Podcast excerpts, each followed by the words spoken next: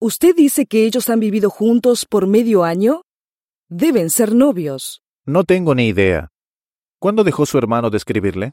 Han pasado solo unas pocas semanas desde que él dejó de escribirme. ¿Lo ve? No es por causa de la muchacha que él dejó de escribirle correos electrónicos.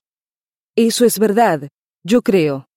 Él me escribió regularmente hasta hace unas pocas semanas.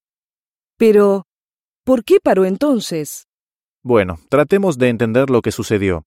¿Con qué frecuencia le escribía? Es difícil de decir. Él escribía con bastante frecuencia. ¿Usted siempre le respondía? Yo siempre trataba de responderle tan pronto como era posible. Pero ¿cuántas veces usted no le respondió? Eso dependió de la cantidad de trabajo que yo tenía que hacer. ¿Usted siempre le escribía a través de correos electrónicos? Sí, nosotros nos manteníamos en contacto por correo electrónico. Yo no necesitaba saber en dónde vivía.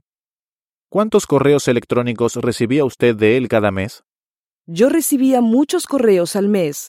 Siempre me emocionaba recibir sus correos. ¿Por qué no trató de visitarlo antes? Yo estaba ocupada. Además, pensé que él estaba aún en la escuela.